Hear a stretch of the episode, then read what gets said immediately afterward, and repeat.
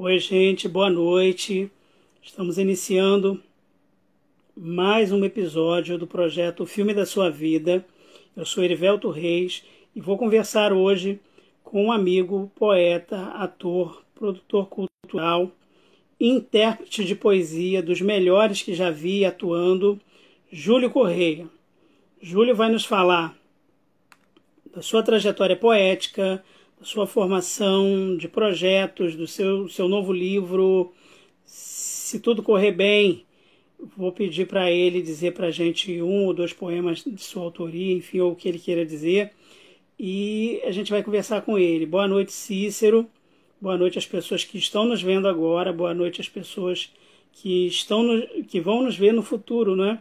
Porque esses vídeos ficam disponíveis depois no YouTube, página é, do Instagram, para as pessoas que acompanham, para os amigos, familiares, né, para professores, estudantes, para todo mundo que se interessa por literatura, arte, cultura, educação, enfim.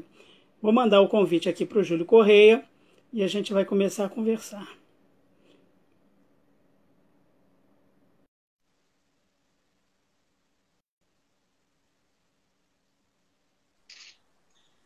Oi, Júlio.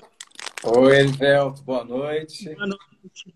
Tudo boa, bem? Tudo ótimo. Boa noite a todos aí que estamos assistindo e que vamos assistir também. Prazer falar com você, Júlio. Você que é meu amigo de longa data, não é um dos mestres aí da poesia. É, formamos um, um, um grupo de amigos muito próximos. Eu, você, Primitivo, não é? Pessoas muito queridas da gente. Conheci você sei lá, já, já quase 20 anos, Júlio, em uma reunião. Ó, tem tempo, né? Tem muito em tempo. Em uma reunião. muito tempo. Para organizar evento de literatura na Zona Oeste. Então, é um prazer que você seja meu amigo, é um prazer que você tenha aceitado o convite para falar um pouquinho da sua carreira, da sua trajetória. E eu queria, se você me permitir, ler para você um, um poema. Sim, Posso ler? Pode. Então vamos lá. É, talvez você conheça. Erro de arquitetura. Sim, sim. Conhece bem, né? Conheço. É um poema da sua autoria, e aí vou ler, claro, a audácia de ler para você um poema que é seu, mas também para as pessoas que estão nos prestigiando, vão nos prestigiar assistindo a nossa conversa. O poema que você escreveu chama-se Erro de Arquitetura e diz assim: Sou uma casa no fim, o telhado já não bloqueia os pingos grossos da chuva. A água escorre pelo meu quarto, inunda minha cama, resfria meu corpo. As janelas não seguiram o vento. Ele entra pela sala, derruba o jarro de flores no chão, quebra o porta-retrato. As portas não protegem meu coração contra os ratos que passeiam nas veias azuis, nas veias vazias pelo abandono. A rachadura na parede pele aumenta com a loucura secular. As cores das tintas dos olhos perderam o brilho do amor. Ficaram presas no sonho inacabado pela busca equivocada do meu ser. Estou me interditando para a reconstrução. Esse poema eu fui, eu fui encontrar na página de poesia do Antônio Miranda, que é um dos grandes estudiosos de poesia, um dos grandes sites com repositórios de poetas brasileiros importantes e esse poema foi publicado em agosto de 2020, relativamente recente. Então eu escolhi esse poema para iniciar nossa conversa, para falar da minha admiração, do meu respeito pelo que você escreve, pelo que você representa para a poesia na Zona Oeste. E assim, para quem está nos acompanhando, gente, só de premiações, só de títulos, só de publicações no Brasil inteiro e no exterior, tem uma lauda de premiações, né? desde Flipossos, São Paulo, Distrito Federal. Júlio é impressionante, Júlio é impressionante. É um grande escritor, um grande poeta, um grande intérprete. E é uma alegria falar com você, é uma alegria ser seu amigo. Mas vou começar dando trabalho a você.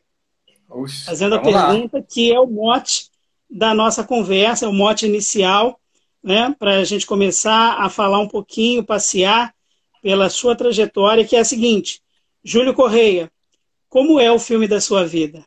Nossa, é, a, então, é uma pergunta difícil, né? Por mais que a gente esteja preparado, é difícil. Então, é, o filme da minha vida, eu acho que é, é, um filme de superação, né? Um filme de, de buscar um sonho, de buscar é, é, é melhorar como ser humano, melhorar como artista, melhorar como pessoa, como família, como amigo.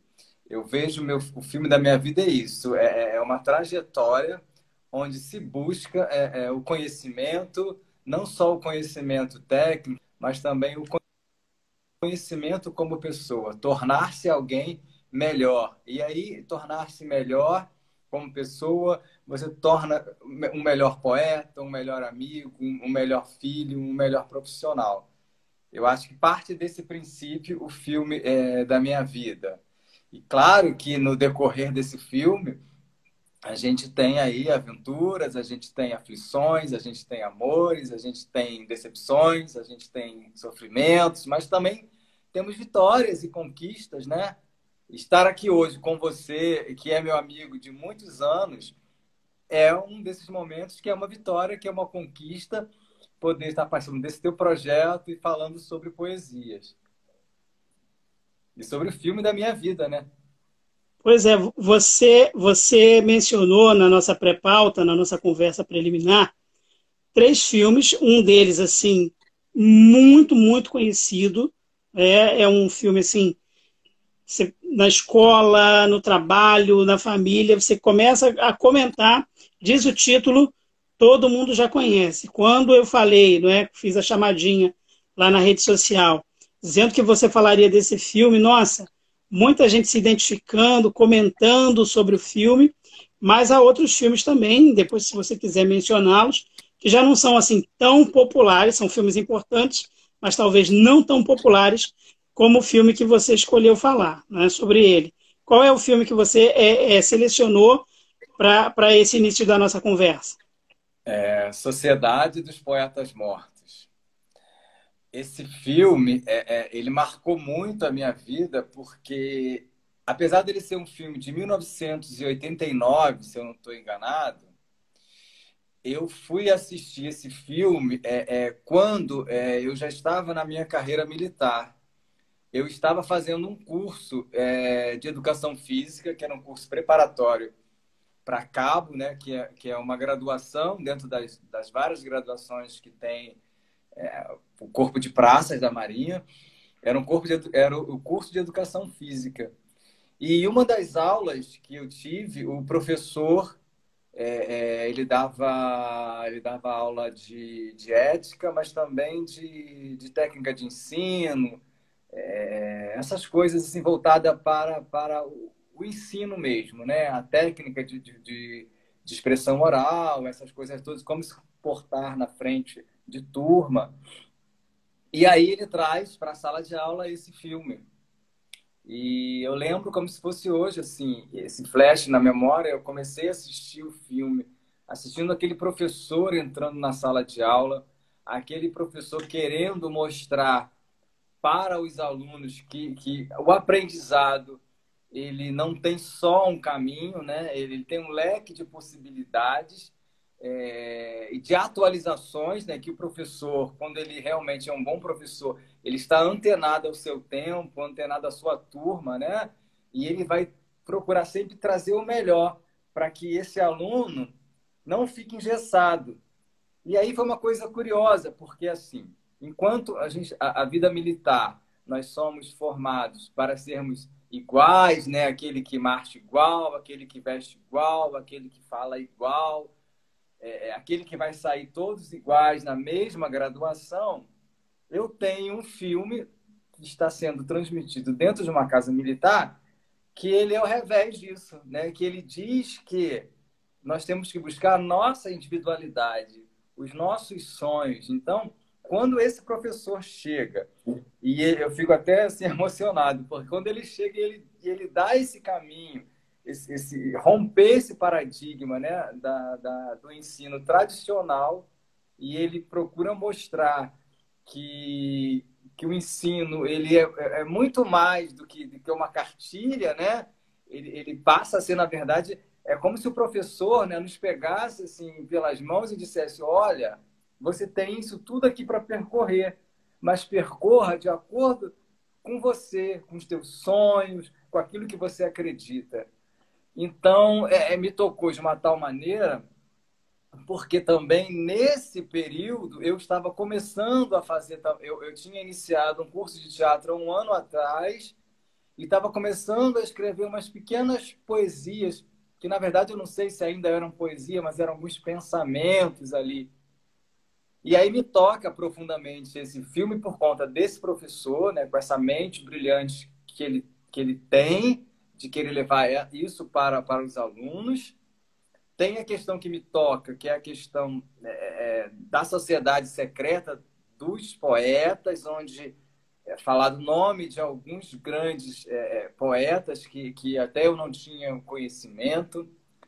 E ele fala também do teatro, né? Ele vai falar do, do Shakespeare, porque ele traz Sonho de uma Noite de Verão, que é que, que é, o filme ele tem um, um, como vamos dizer, né? Não é um meta-teatro, mas é uma metalinguagem, né? Corrija se eu estiver errado, professor.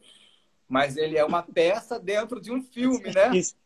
Isso. E aí aquilo é encantador, assim, de uma, de uma, não sei te dizer, mas eu me senti em vários momentos na pele daquele, daquele personagem que, se eu não me engano, é o, é o Neil, né? É o Neil, é o Neil, que é o que tem sonho de ser, de ser, de ser ator. E nossa, aquilo foi transformador para mim. Eu falei, não, eu quero continuar fazendo meu teatro, eu quero continuar escrevendo a, a, a, a minha, minha os meus rabiscos de, de, poesias, eu fiquei assim. Foi um divisor de água na minha vida, assim, sabe? Ô, Júlio. Tô...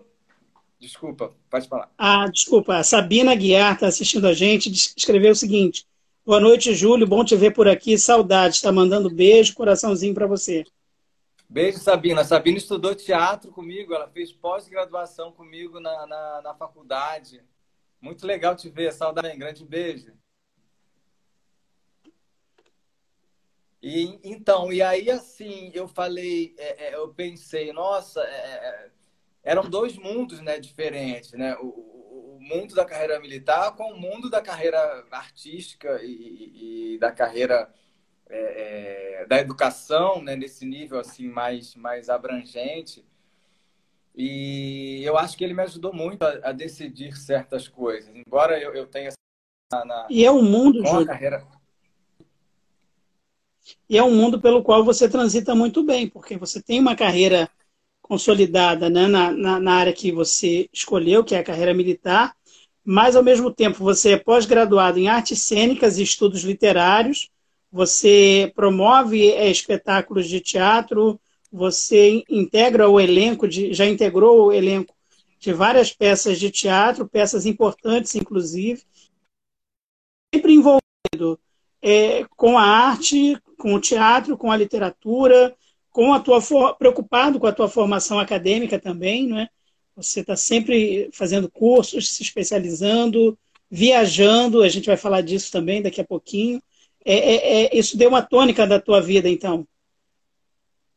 Sim, sim. Eu acho. É, é, é, na verdade, assim, pensando agora, assim, que tem coisas também que vêm assim automático aqui, né? Eu acho que a escolha do filme também não foi por acaso. Eu acho que a história da minha vida também transita com, com a história do filme Sociedade do Poetas Mortos, porque eu venho, como você bem é, é, explicou, eu, eu, tenho uma carreira consolidada como militar, que tem um, uma, uma rigidez, tem um enquadramento que deve ser seguido, e a partir do momento em que eu me propus aquilo, em que eu aceitei entrar e que eu aceitei fazer da melhor forma, eu tenho que seguir aquelas obrigações.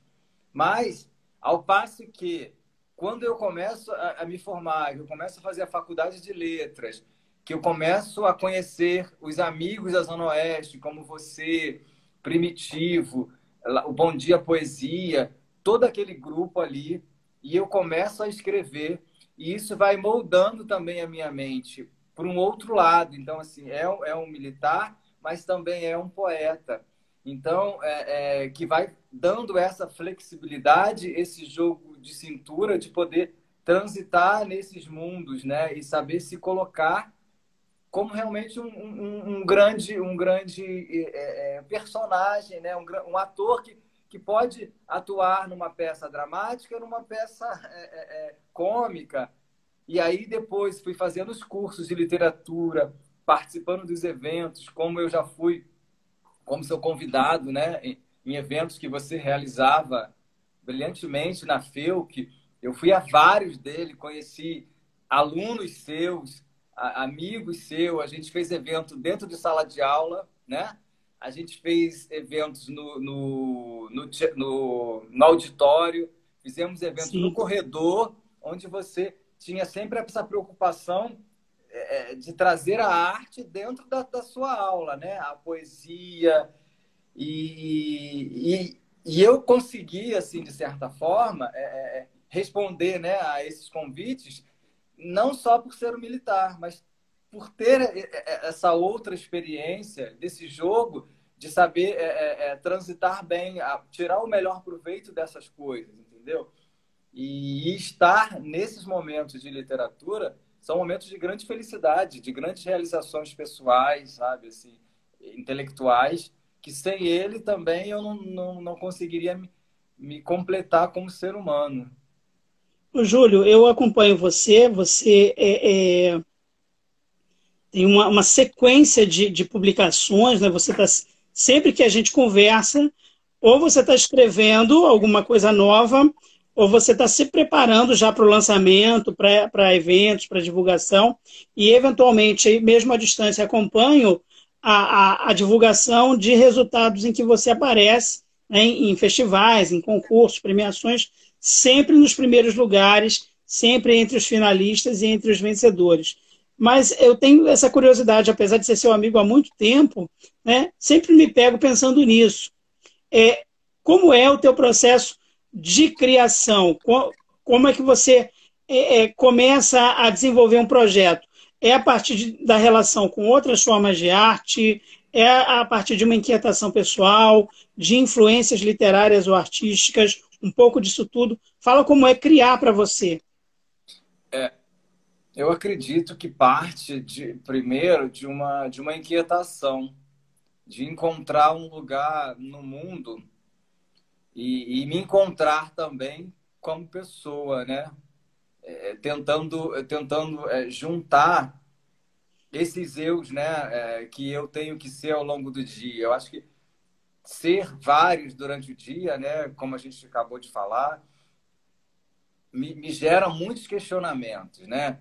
Coisas que você concorda, coisas que você não concorda, coisas que você faria de uma forma, mas que no momento você não pode fazer coisas que vê, você vê acontecer ao seu redor e que te toca, às vezes te toca é, é, é, é e, te, e te, te, magoa, às vezes te toca e te, e te deixa é, é, feliz, né?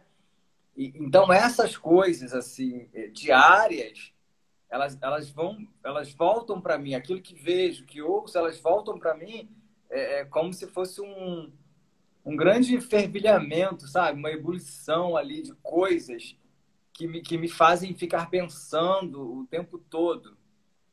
E assim, aí tem das duas umas, ou aquilo é, eu deixo aquilo passar, né, durante depois de um tempo vai embora, ou eu pego e vou escrever aquilo para mais à frente eu trabalhar melhor. Geralmente eu anoto, eu sempre anoto é, tudo. Às vezes é um é, é, apenas uma frase que se montou na cabeça, às vezes é uma imagem que ficou na cabeça, um som. E aí eu, eu anoto, ah, isso, nossa, isso aqui me tocou, isso aqui me chamou a atenção, ou isso aqui eu não consigo entender, eu não consigo porquê. E aí, é, é, um tempo depois, eu começo a pegar aquilo, né? E vou tentar trabalhar, e vou ver o que, que eu posso transformar aquilo ali. Será que dá um poema? Será que dá um conto? Será que isso aqui não dá em nada? Porque também tem coisa que não dá em nada, né? Mas é assim, é, o meu processo é esse, assim, e, e não tem muito horário, sabe, assim, de, de... Eu acho que, que é, é muito é, é, presente no dia a dia, em qualquer horário. Mas é claro que à noite, quando eu chego em casa,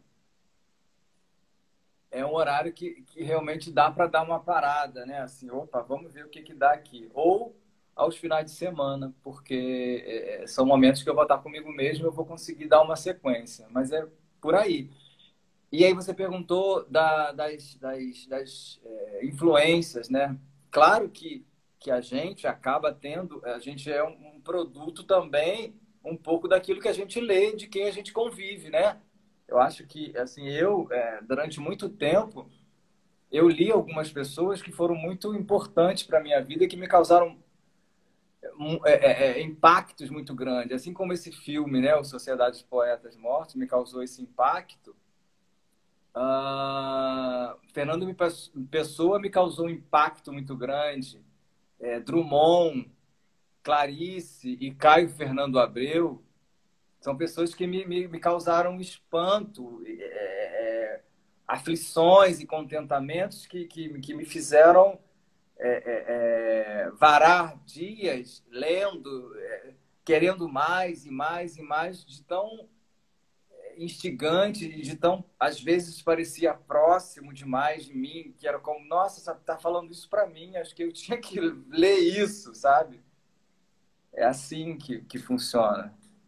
Você, você mencionou entre as influências, né, Drummond, Caio Fernando Abreu, Pessoa, Clarice Lispector. Eu tive te visitando uma ocasião e você tinha acabado de lançar um livro chamado E-mails Confessionais para a Clarice, para a Clarice Lispector.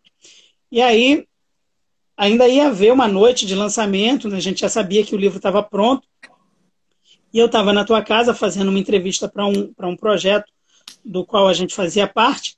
E aí você me mostrou uma pilha de livros, de documentos, de pesquisa, mas era muita coisa que você tinha feito sobre a Clarice Lispector, sobre a obra da Clarice Lispector, para escrever o livro que é, na minha opinião, já era naquela época, e à medida que a gente vai conhecendo as coisas, que a gente vai estudando, é, esse conceito que eu tive sobre o livro e sobre a ideia que levou você a criar o livro só se ampliou, né? só se potencializou.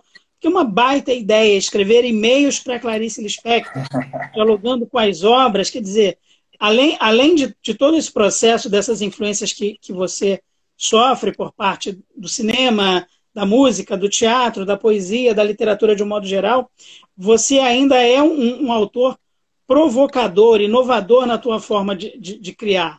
Como é que foi essa ideia de escrever e-mails para Clarice? Conta para quem não conhece ainda o livro, para quem venha a conhecer, como foi o processo de criação desse livro em particular. Então, eu, eu, conhecia a, a, a, alguma coisa da Clarice, né? A gente, é, como, como é, estudante de letras, né? Fatalmente a gente vai, vai cruzar com a Clarice em determinada disciplina da faculdade. Eu tinha estudado Clarice é, é, alguns contos, assim, porque eu acho que pela, pela, pelo curto né, período da disciplina, acho não deu para pegar assim romance, então a gente acabou estudando alguns contos assim da Clarice ou falado alguma coisa assim por alto, mas eu não me aprofundei. E eu lembro que um determinado dia eu entrei numa biblioteca, estava procurando um livro, mas eu estava procurando um livro de poesia para ler no final de semana. Porque ah, mais de 10 anos atrás, né, as coisas eram mais difíceis, né? A gente não tinha assim facilidade de internet ou de, de comprar livros e tal. Tinha muita aquela coisa de ir na biblioteca. E aí eu fui na biblioteca e por, por incrível que pareça, estava procurando a poesia e de repente quando eu fui assim, pá, dei de cara com Água Viva da Clarice. Eu falei, Água Viva de Clarice? Era fininho, assim, o livro. Eu falei, ah, eu, eu consigo ler. Então, aí no final de semana, porque eu tinha outras coisas para fazer também. E aí, quando eu li a Clarice, é, é, Água Viva, eu falei, meu Deus, o que, que é isso, assim? Eu comecei a ler e não consegui terminar. Eu fui lendo, lendo, lendo, lendo, lendo e fui anotando coisas assim, frases assim, tá, tá, tá, tá, automático assim. E eu fiquei, falei, meu Deus, assim, sabe? É, achei aquilo incrível, assim. Eu falei, nossa, mãe. E aí, na mesma hora, eu escrevi uma, uma, uma, uma um trechinho, assim, de alguma coisa, né? É, desse espanto, né? De como era entrar em contato com essas palavras, né? Com esse... É, pode-se dizer que um belo poema longo, né? É, assim, da Clarice, uma linguagem única, uma linguagem totalmente para dentro, totalmente é é, é, é, é, com várias possibilidades de interpretações, de, de, de, entendimento, que, entendimentos que não fecham, mas que abrem amplitude. Eu falei, nossa, isso aqui é lindo demais. E aí eu falei, tá, vou escrever alguma coisinha aqui, assim, sobre, sobre isso. Só que eu peguei e escrevi. Só que todos os dias vinha alguma coisa assim: é, é, você precisa ler mais, você precisa escrever mais. Na verdade, é, era como se é, algo, né? É, não sei te dizer assim, que era o que transcendeu, sabe? Acho que eu precisava escrever de alguma forma. E aí eu tinha que partir de algum princípio. E ali em Clarice tinha uma, um acontecimento pessoal que tinha acontecido comigo, que era uma, uma, um acontecimento amoroso, onde tinha me gerado dúvidas, desentendimentos, coisas que, que era muito o que eu achava, na verdade era eu fazendo suposições sobre mim, sobre o outro e sobre o amor, né? Começou daí. E aí eu comecei a falei, tá, quem sabe se eu não, não falar isso com Clarice, né? Será que ela né, vai me responder de alguma forma. Sim. Aí veio essa ideia assim meio louca. E aí eu falei, ah, vou pegar mais livros. Aí comecei a pegar livros. É, é, é aí é, era Felicidade Clandestina, é, é, A Maçã no Escuro, tantos outros, né? o, o, a, a Paixão Segundo G.A. Claro que que nem todos eu, eu tive naquele momento um entendimento total sobre a, sobre a, porque a Clarice, Clarice é muito profunda, né? É, é, nem todos a gente consegue, pelo menos eu, né, naquele primeiro momento, há mais de 10 anos atrás, que ainda não tinha uma, uma amplitude de, de entendimento, tinha coisas que, que, que, que, que ficavam assim ainda a, a, a pelo caminho, mas tinha algo ali que eu, opa, isso aqui está dentro, isso aqui está dentro.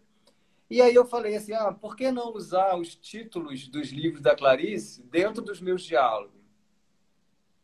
E era como se a cada coisa que eu questionasse, né, que eu desabafasse, que eu confessasse para ela, era como se aqueles livros, aqueles títulos me dessem uma resposta. E assim eu fui fazendo, sabe? Assim, fui, fui, me, fui me envolvendo com, com, o que eu estava escrevendo, né? E, e, com o que eu estava lendo da Clarice também. E aí o livro foi, foi dando assim, dessa forma. Foi uma experiência, assim, muito, muito enriquecedora, porque eu nunca tinha escrevido, escrito, né? Eu nunca tinha escrito algo... É, é, é de uma magnitude maior, né, como romance ou como um conto. E aí eu me vi ali tendo que criar uma, uma amarração, uma ideia, né? Embora não tivesse obrigatoriedade, né, com tempo e espaço, mas tinha que ter uma linha. E aí eu fui usando coisas também, é, trabalhando muito com memória, com memória, jogando um pouco para dentro, tentando fazer um pouco desse trabalho da introspecção, psicológico, né? Que é um dos aprendizados que ela nos deixa. E fui tentando fazer isso. Acho que ficou é, para aquele momento lá atrás. Foi bom, foi, foi interessante, assim, sabe? Acho que, que foi mais um degrau para eu, eu passar. Eu acho incrível. Eu acho o E-mails para Clarice incrível. Eu me recordo, não vou esquecer nunca. Eu fui assistir o lançamento lá no Centro Cultural Banco do Brasil com Primitivo Paz, uma noite de chuva pra caramba lá no Rio de Janeiro. E a gente foi te assistir e você generosamente estava né, cercado de gente do, do, da cidade do Rio de Janeiro inteiro, estava lotado. Então, logo você identificou a nossa presença, você fez uma deferência ao Primitivo Paz, a mim particularmente, é, sempre com muito carinho, fez uma dedicatória linda nos livros. Então, esse, esse é um livro para mim, né, e eu participei dos, lançamentos, dos seus lançamentos todos, praticamente. E, assim, sempre você sempre com muito carinho. E o, o teu mais recente livro é o Entre Romeus. Eu queria falar dele daqui a pouquinho. Mas em 2019, você, você trabalhou uma nova temática na sua poesia, é, discutindo elementos líricos e questões sociopolíticas, sociais. Fala um pouquinho do livro Miopia Social, por favor. Então, o, o, o Miopia Social foi um livro que, até antes de escrevê-lo, se eu fosse perguntar se eu escrevi um livro assim, eu diria que não, né? Porque é, é, não tinha pensado nisso.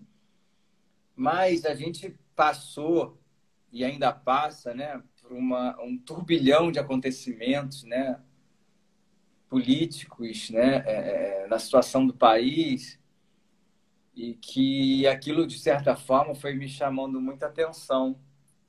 E eu lembro que esses poemas, a maioria deles, é o livro está dividido em três partes, né?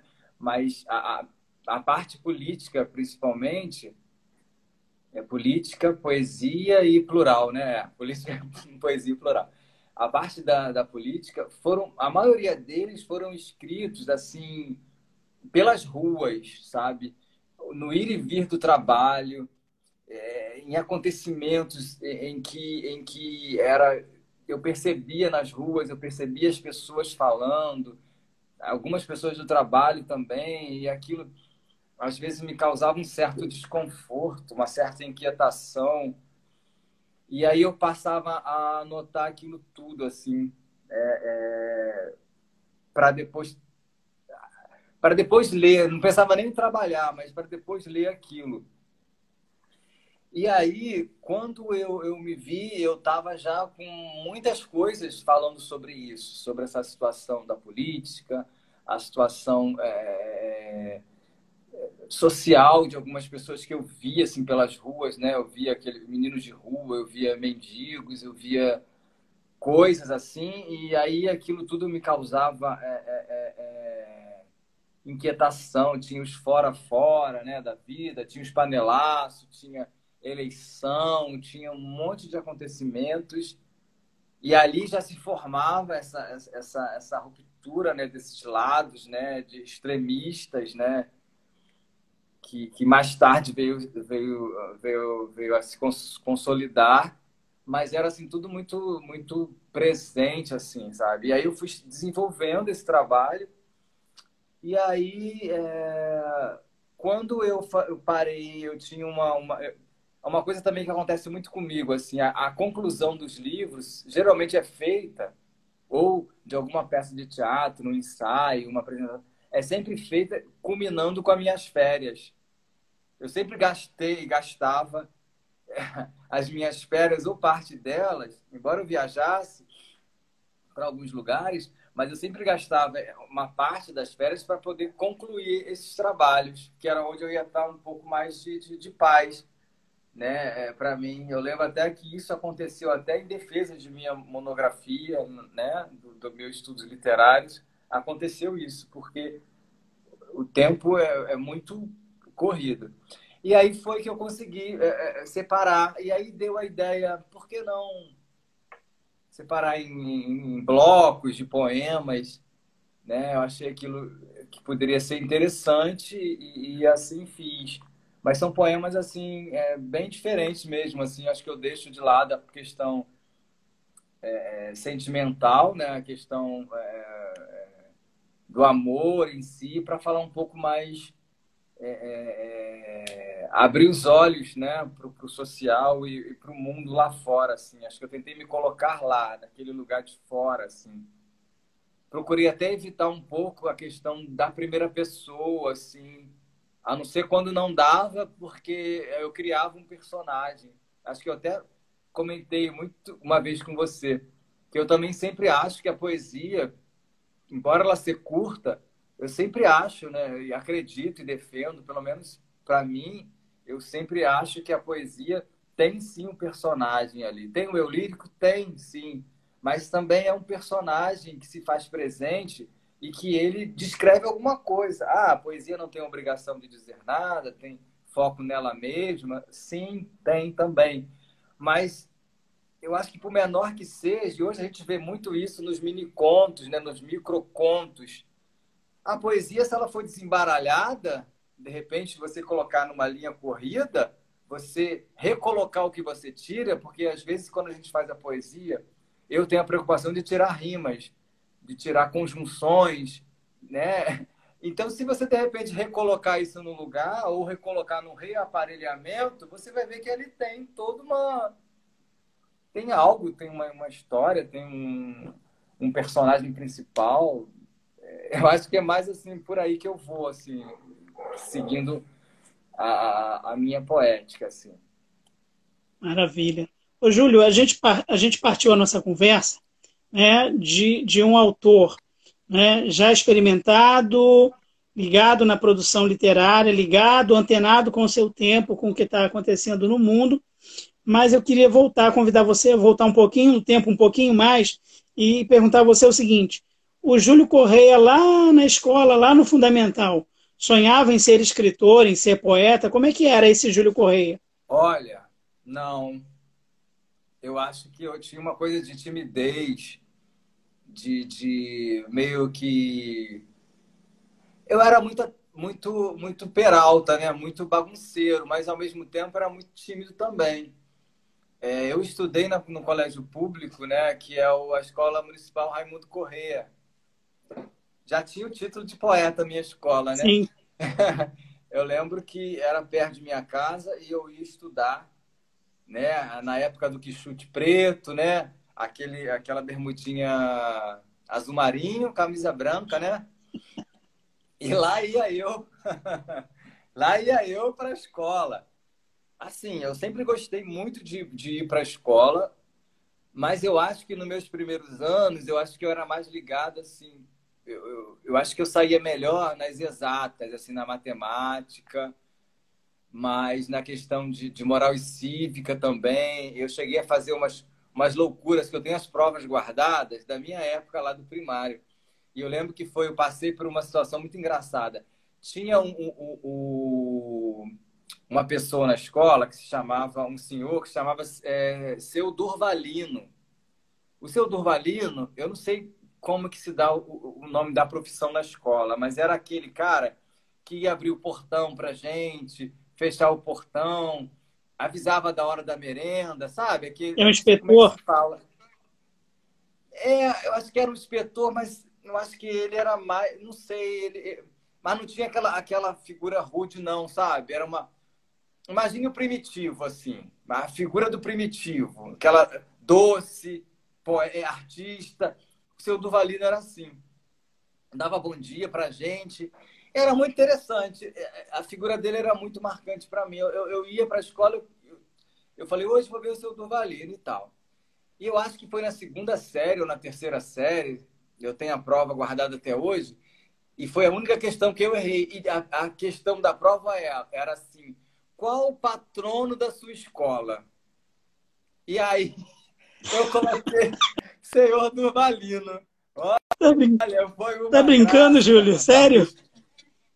Sério, foi Senhor Durvalino. Eu tenho essa prova, essa prova até hoje guardada. E a professora botou um riso assim para mim. Claro que ela tinha que dar errado na, na questão, né? Mas aquilo, depois ela me chamou e conversou.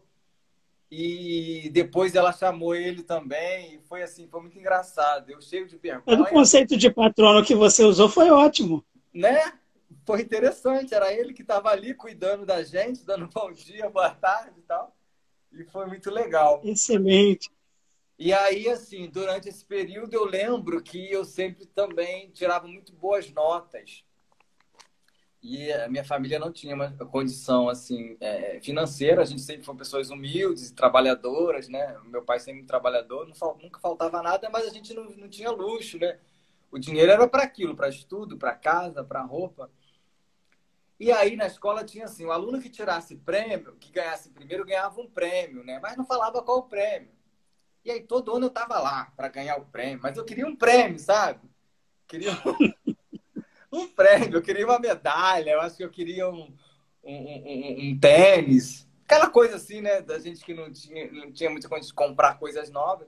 Eu lembro que uma determinada vez, eu acho que todo ano eu, eu ganhava alguma coisinha. Aí, mas era coisas assim, é, era um, sei lá, um, um vamos, dizer assim, é, é, um trabalho que fez na escola, aí juntou aquele trabalhinho e deu, né, para o Júlio, nas festas das mães. Eu lembro que acho que chegou no, no quarto ano, eu fui, acho que o melhor aluno, aí tinha o prêmio.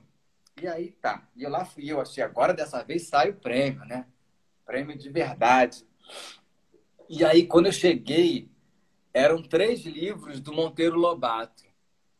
As aventuras do. Não sei se era do sítio Pica-Pau Amarelo, da aventura do Narizinho, não sei.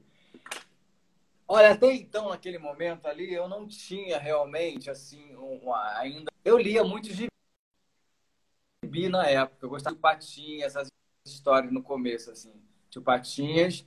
Porque, na verdade, as histórias literárias, a minha mãe já contava para mim. Minha mãe sempre foi uma contadora de história. Então, aquelas histórias do sertão, histórias que ela, que ela lia, a Moreninha, é, é, é, é, o Guarani, essas coisas todas, assim, eu não precisava ler, porque minha mãe já lia.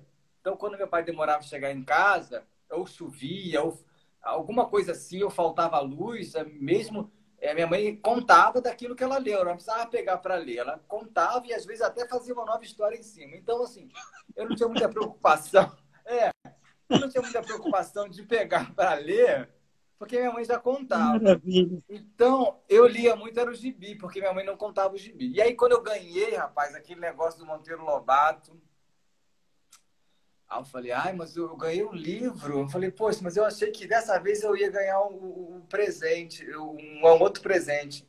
Ingenuidade. E aí, um menino que tinha lá, que queria ganhar e não ganhou, nossa, eu vi na cara dele assim, ele ficou tão triste, tão. Porque era o sonho dele ganhar aquele livro. E eu ganhei e fui assim, tá, e o garoto veio todo feliz. Você ganhou o livro, não sei o que. Eu queria tanto ganhar o livro, não sei o que, o livro e tal, tal, tal. Aí eu fiquei, fiquei pensando, pensando, pensando, pensando. Ah, sabe de uma coisa? Vou dar esse livro para esse garoto. Eu fui, peguei no final da aula e falei: toma, para você de presente o livro.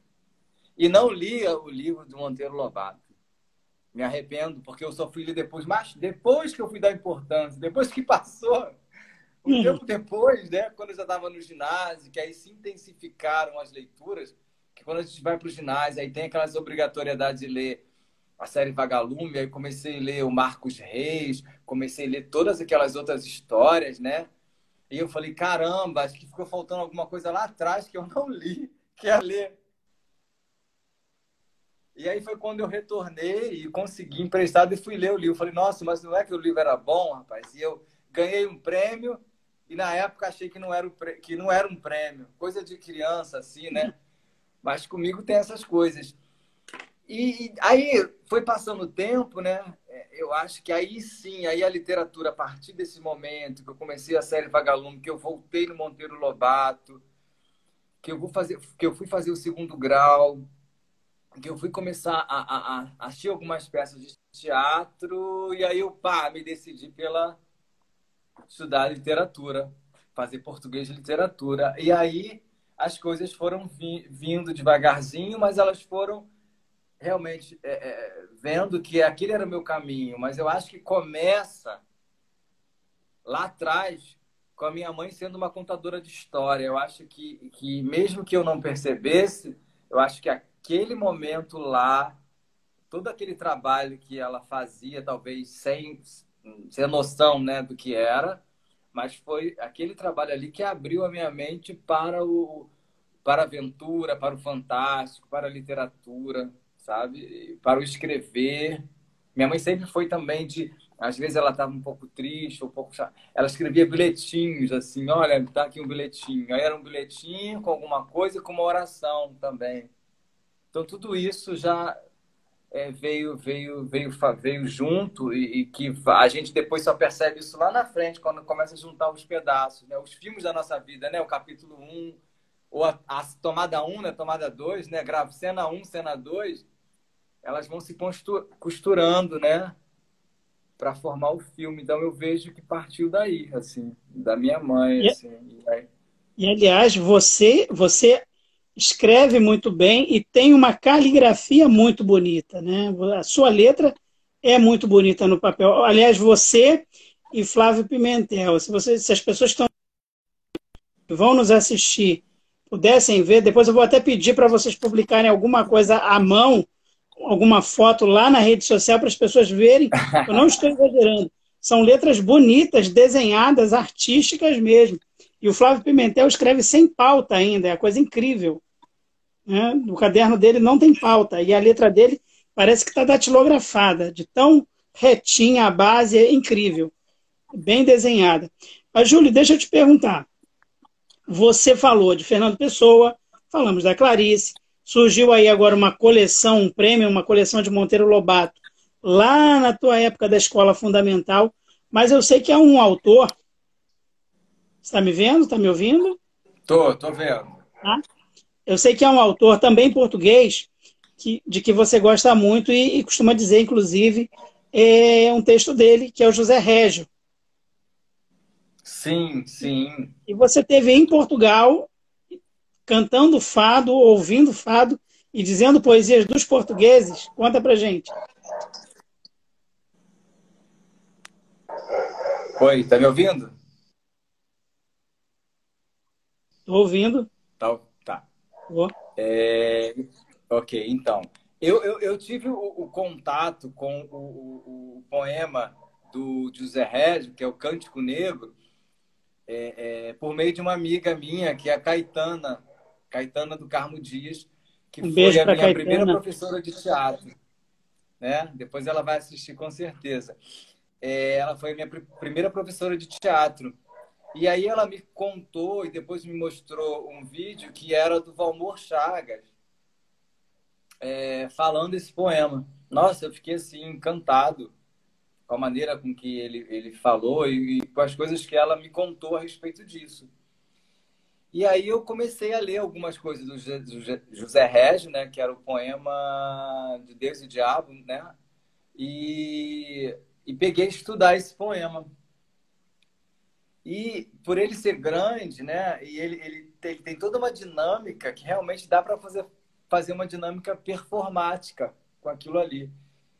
E eu fui aos poucos, né, fazendo eu sozinho, eu e tal. E, e comecei em alguns lugares, né, é, é, é, a apresentar esse, esse, esse poema. E as pessoas gostaram muito. Nossa, que bacana, não sei o quê. É, ficavam realmente tocadas por ele. Mas eu acho que você quer saber quando eu fui para Portugal, né? É. E aí, quando eu fiz a viagem para Portugal, isso. Né? Eu fui. Eu... Ah, lembrei isso. Você trouxe a memória. Eu estava em Portugal, eu já tinha ido a Lisboa, ouvi fado, maravilhoso. Fado, olha, acho que o fado é estar em casa. Eu acho que é. Né, o português veio para cá, é como se o português voltando para lá. Acho que eu fazendo esse caminho inverso do meu avô. Que eu me sinto completamente em casa e, e, e encantado com o fado, com timbre de voz, com aquela toda aquela coisa toda. E aí vi muito fado e tal. E quando eu fui, depois eu fui a Porto. E quando eu cheguei a Porto, eu fui para é, um local chamado Matozinho. E em Matozinho, você saindo, você o ideal é você pegar um, um, um, um bondinho, né? Pegar uma condução para ir. Mas, como eu gosto de andar, né? Tem a questão da aventura, eu vi que dava para você fazer todo um, trajeto saindo ali do porto, sem andar muito. Ia, ia, ia descer lá para o Douro, ia descer aquilo tudo até chegar em Matozinho e tem a praia. Eu falei, ah, é? É para lá que eu vou. E aí, eu lembro que, que tinha Eduardo viajou comigo e a gente foi. E aí a gente andando lá, e eu geralmente sou muito assim, quando eu, eu sinto alguma coisa, né, e, estou com pessoas acolhedoras comigo, eu quero falar um, um poema, eu quero falar alguma coisa. E aí eu comecei, acho que eu falei um poema do Fernando Pessoa, falei alguma coisa. E aí ele falou para mim: Nossa, fala aquele. Ah, tem mais árvores aqui interessantes, mais árvores. que era bem perto assim do rio, e as árvores eram, eram interessantes, assim, elas tinham uma, uns caimentos assim bonito, parecia gente aquelas árvores. E aí ele falou: "Ah, faz aquele do cara lá que é que é vem por aqui, não sei o quê". E aí eu fiz o José Regman, mas lá em Matozinho assim. Foi de uma de uma felicidade incrível falar esse poema, porque é um poema também que me toca e, e volta também a esse, essa questão né, do, do, do poema é que diz assim: é, é, sabe, eu só vou por onde me levo os meus próprios passos, né? É, e isso toca muito. Eu, volta lá no professor de Sociedade de Poetas Mortas, Mortes, volta sobre você, que também você também tem um, ele tem um diferencial para ensinar. Às vezes, a todo mundo chamando tem que ser igual. Não, por que, que eu tenho que ser igual? vou fazer diferente. Eu acho que esse poema também tem isso, né? Eu acho que quando ele escreveu, uma das, das, das, das, dos estudos, né, que ele também não queria seguir um, sabe, uma escola literária. Deixa eu ir, deixa eu ir para onde eu quero, deixa eu, né, deixa eu ir. E esse poema, assim, ele tem isso, que é muito interessante. E fazer lá em Portugal foi, foi incrível, né? Foi emocionante, deve foi, ter sido foi. lindo. Deixa eu te dizer, o, mais, o teu mais recente trabalho, a gente está caminhando agora para a parte final da nossa conversa, mas eu não posso conversar com você nesse momento sem falar do teu mais recente trabalho, que é o Entre Romeus. Fala um pouquinho desse novo livro, desse novo projeto, para quem está nos acompanhando, para quem vai nos assistir no futuro. Tá. Entre Romeus é o último livro, é, é, embora ele, ele tenha uma data de, de, de início e de conclusão muito próxima do Miopia Social, eles, eles caminharam quase que paralelos ali. Foi um momento assim. É, é, é, quando eu, eu tinha parado um tempo de escrever, é, de escrever, não, de, de, de publicar livro, tinha me dedicado à questão da carreira militar, passando para um outro estágio. E aí era um momento que eu falei, não, eu tenho que voltar. E nessa volta, veio um monte de coisas juntas, né? Veio os livros, veio algumas peças de teatro não publicadas ainda, mas eles caminharam quase que paralelo. Hoje eu estava mexendo em algumas coisas, eu, eu, eu, encontrei, eu até publiquei no Facebook um, um dos poemas, dois poemas que, que, estão nesse livro, que eles são de 2015, onde eu participei de um, de um primeiro concurso no Rio de Janeiro. Então, o Entre Romeus, ele vai para um outro lado, que é são poemas bem diferentes do, do, do, do Miopia, porque ele se volta para as questões da relação do filho com a mãe, da saudade do pai, ele volta para as questões é, é, é, é desse Romeu, né, é, na verdade, às avessas, né, porque quando se fala Romeus, a gente é remetido a Shakespeare e a, e a Romeu e Julieta, né?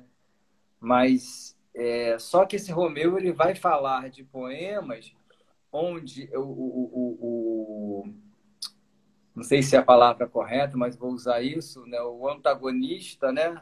Ou o outro protagonista seria como se ele estivesse fazendo esse poema para um outro Romeu, né? Então, então ele, ele na verdade, é, é, são relações homoafetivas que ele procura descrever nesse livro onde eu é, procurei abertamente tocar nesse assunto. Então, se você perceber, os poemas vão falar muito disso, né? Desses, desses Romeus, é, que é, entre, como é aquele final é o final de um poema é, é, entre Romeu e outro sorridente na contramão é o Romeu que abre o sorriso abre o peito aberto e, e, e, e descontrola é, é o Romeu que sai em busca de, é, de, de dançar à noite, é o Romeu que vai se descobrir nas ruas, mas também é, é, que ele procura se encontrar, ele vai ali num, num limiar que passa é, da paixão, do sexo, mas que ele vai também caminhando para o amor. Eu acho que no fundo, no fundo, esse o livro que ele busca o amor, busca, busca esse reencontro. Mas ele vive isso tudo nessas cores quentes, né? Cores vermelhas, cores laranjas, né? E fala muito de flores também, né? Tem esse lado de flor também. E, e também é, há algumas referências minhas também, que na segunda parte do livro, que é a parte que tem a mãe, né, cores frias, também tem um acolhimento que é com esses outros poetas, né? Que aí eu vou fazer uma uma uma releitura, não sei se é isso, uma intertextualidade ou, ou simplesmente uma, uma citação que quem lê vai percebendo que vai passando ali pelo, pelo Álvaro de Azevedo, pelo Fernando Pessoa, pelo, pela Cristina César, pela Florbela Espanca, pelo Fernando Pessoa, Álvaro de Campos. São todas essas pessoas que são da minha convivência diária, né? São pessoas que eu li e que, e que me tocam né, a escrita e que me toca a maneira como escreve e, e, e se é aquilo que eu vivo, não tem como aquilo também não estar tá presente na minha obra, porque embora embora é, é, a, literatura, a poesia não não tenha obrigatoriedade, né, com o real, né, mas ela acaba de certa forma a gente emprestando as nossas né, a nossa, quem somos nós, as nossas digitais. Porque quando eu leio alguma coisa, eu falo, caramba, isso aqui realmente veio do Júlio. O Júlio tem essa, esse caminho aqui, tem essa linguagem aqui. E eu, e eu assim, é, é, é, sou muito amparado nessas, nessas pessoas que eu leio, assim, sabe? Eu, eu sinto necessidade de ler essas pessoas e que, de alguma maneira, por algum motivo, é, é, é claro, né? Não posso me comparar aí aos grandes, né? Mas que de alguma maneira me torna iguais. Algo neles de igual me toma como igual e me faz querer falar sobre isso, me faz querer é, é, falar de uma outra forma, da minha maneira, ah, aquilo que eles já disseram, aquilo que eu acho que eles é, diriam se tivessem é, é, para dizer aquilo que eu estou querendo dizer. Aí tem o, Fernando, o Ferreira Goulart, que é um poema que eu escrevo a partir até de um dia que eu acho que você que postou, Erivelto, da morte do Ferreira Goulart no Facebook, eu acho que foi você sim. E aí eu, eu, eu, eu, eu foi você sim. E que depois eu, eu fiz um poema que tem uma determinada palavra que tem estrangular, que eu usei, né? E você logo comentou. Então tem isso, essas coisas tocando. Então o livro tem um pouco disso tudo, né? um pouco de quem eu, de quem eu, eu, eu, o meu, o meu lado poeta é durante esse tempo ele acaba resgatando de novo um pouco dessas coisas. Júlio, em, em um só recapitulando, né? Então você começa na poesia com íntimas sensações, depois você vai para substantivo desvairado sedutor, tá correta a ordem? Sim. Depois são os e-mails para Clarice. Sim depois miopia social e agora entre Romeus. Isso, isso, isso. Lá no início, no, substan... no, no Íntimas Sensações, há um poema em que, em determinado momento, em dois versos, você diz o seguinte: se não me engano, é o poema Super-Herói. Você diz o seguinte: o eu lírico diz o seguinte: sou eu só por dentro. Assumindo que para você a poesia tenha um tom confessional, e elementos autobiográficos. Esse super-herói né, que vive lá dentro do Júlio Correia, que admira a beleza, que admira a arte, que consegue olhar para a sociedade e discutir e pensar a respeito dela, é, ele tem se revelado mais? Sim, eu acho que com certeza eu tenho me permitido mais a, a, a, a ser esse esse esse esse super-herói em cores, né? Talvez comece em preto e branco e aí ele vai em cores. Eu acho que nós só conseguiremos atingir, eu digo ser humano, ele só consegue atingir a sua completude, né? É, é, é, quando ele consegue ser principalmente o que ele é por dentro, né? Quando ele começa a trazer quem ele é, porque é muito fácil você ser por fora, né? O que que o que que as pessoas querem, né? E voltando lá, né? O que que uma escola tradicional quer, um regime totalitário quer. E aí quando você e aí você acaba se moldando mesmo, né, para ficar ali numa situação confortável, né? Mas a partir do momento que com o passar dos anos, você vai descobrindo as suas qualidades, você vai descobrindo a sua individualidade.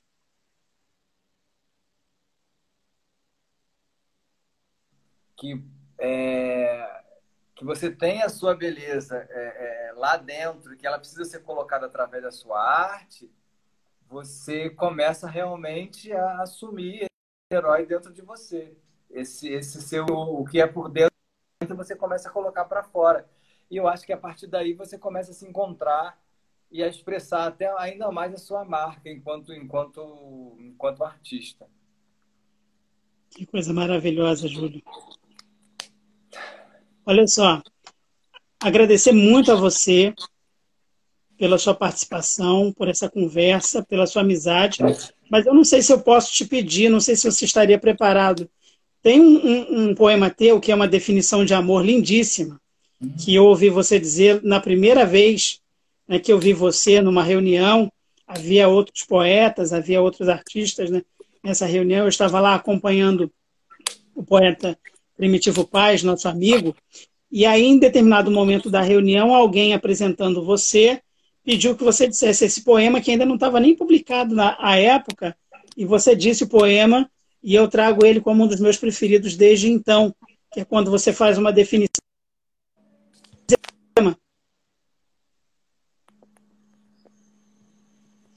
Sim.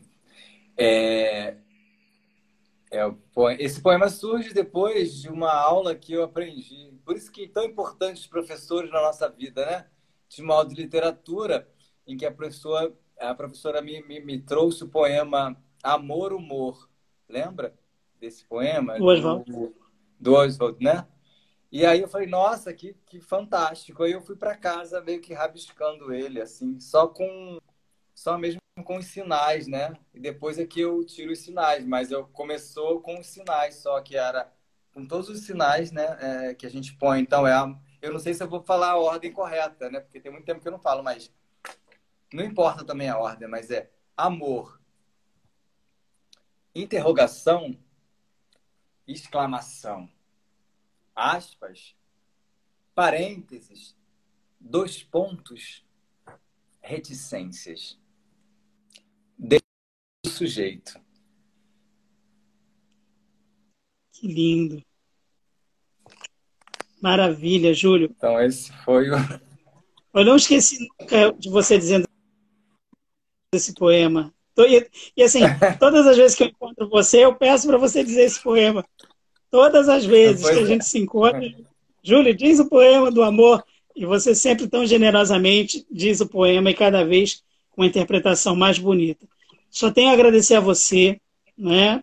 parabenizar você pela sua trajetória, por esse trabalho é, dentro do, do, do universo literário, sempre inquieto, sempre instigante, sempre buscando novas formas de, de se expressar, novos temas e, e, voltando a temas que nos são tão caros como o, o amor, como o respeito ao lugar do outro.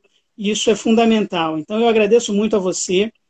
É, vou abrir espaço naturalmente para suas considerações finais, mas quero agradecer a quem nos acompanhou até agora, quem passou por aqui e nos acompanhou, quem vai nos assistir no futuro. Lembrar a vocês que essa semana, excepcionalmente, nós vamos ter três encontros. Então, na próxima quarta-feira, eu converso com a poeta Vânia Moraes, né, vai falar é, da sua poesia, da sua trajetória, vai falar do filme Ghost, que é também um campeão de bilheteria, e vai contar um pouquinho da sua trajetória para a gente. Júlio, muito obrigado a você, e aí abro espaço para suas considerações finais. É, eu só tenho a agradecer, agradecer pelo convite. Às vezes a gente é, é, não se dá conta, né, da importância que é quando um amigo nos convida para um evento que ele faz com amor e dedicação. É, esse convite não é só um convite. Às vezes ele chega em determinado momento da nossa vida, do filme da nossa vida, né? que às vezes a gente está passando por um momento delicado, um momento é, triste, né? E aí esse convite chega e ele se realiza justamente é, é, nesse período. E ele vem com uma forma de, de acalento, uma forma de acolhimento. Para fazer o quê? Para nos mostrar que o filme da nossa vida é isso. Ele pode ter momentos tristes, mas na grande maioria ele é momentos de alegria, de felicidade, de superação e de vitórias. Então, assim, hoje eu posso dizer que esse nosso encontro não foi por acaso. Estar aqui com você é, foi para é, é, fazer com que o meu filme, o filme da minha vida hoje, ele volte para esse patamar de alegria, de felicidade, de realizações. Eu estou muito feliz por ter conversado com você, tão generoso, conduziu, né, mas me deixando falar à vontade. Só tenho a agradecer, meu amigo, e te dizer que sempre que você me chamar, eu estarei é, é, é, disposto e disponível para estar com você, como sempre procurei estar é, nas vezes que você me chamou. E tenha certeza de que eu vou estar, vou estar presente é, de alma e de coração. Eu vou, eu vou estar feliz, né? Porque é, eu sei que você, quando me chama, me chama com vontade, me chama pela amizade e com respeito. E eu te devolvo isso também. E te desejo sempre sucesso na sua vida e muitas realizações ainda. E que esse, esse projeto seja um sucesso ainda maior e que outros projetos venham, porque você é merecedor. Eu sei que lá no começo, quando você começou falando a sua poesia, e que muitas vezes você tinha que sair correndo, que você tinha que trabalhar da dura, era um trabalho difícil, né? Que a gente sabe é, que você passou, mas você nunca deixou morrer esse teu lado da arte, de ensinar, é, procurou sempre fazer com muita verdade. E hoje, é, é, onde você chegou, não é por acaso, é porque você batalhou, porque você acreditou em você e você acreditou no filme da sua vida e quis que ele fosse que ele tivesse um final é, é, digno né, dos filmes que a gente vê, né? É, que quando o mocinho né, consegue realizar os sonhos dele. Isso é muito importante. Muito obrigado, Erivelto. Muito obrigado. Olha só, o Felipe Garcia está dizendo aqui: Júlio é um cara maravilhoso. Eu concordo, Felipe. Você está coberto de razão. Obrigado, Júlio é incrível. Felipe. É maravilhoso mesmo. Muito obrigado, Júlio, pelas palavras, pela participação. Ainda bem que no filme da minha vida eu pude contar sempre com amigos como você, que sempre me incentivaram, me apoiaram. Isso é muito importante. Receba meu abraço, meu carinho e até a próxima, se Deus quiser. Até a próxima, amigo. Fique com Deus. Um abraço. Tchau, gente. Até a, semana... Até quarta-feira a gente se vê. Tchau, tchau.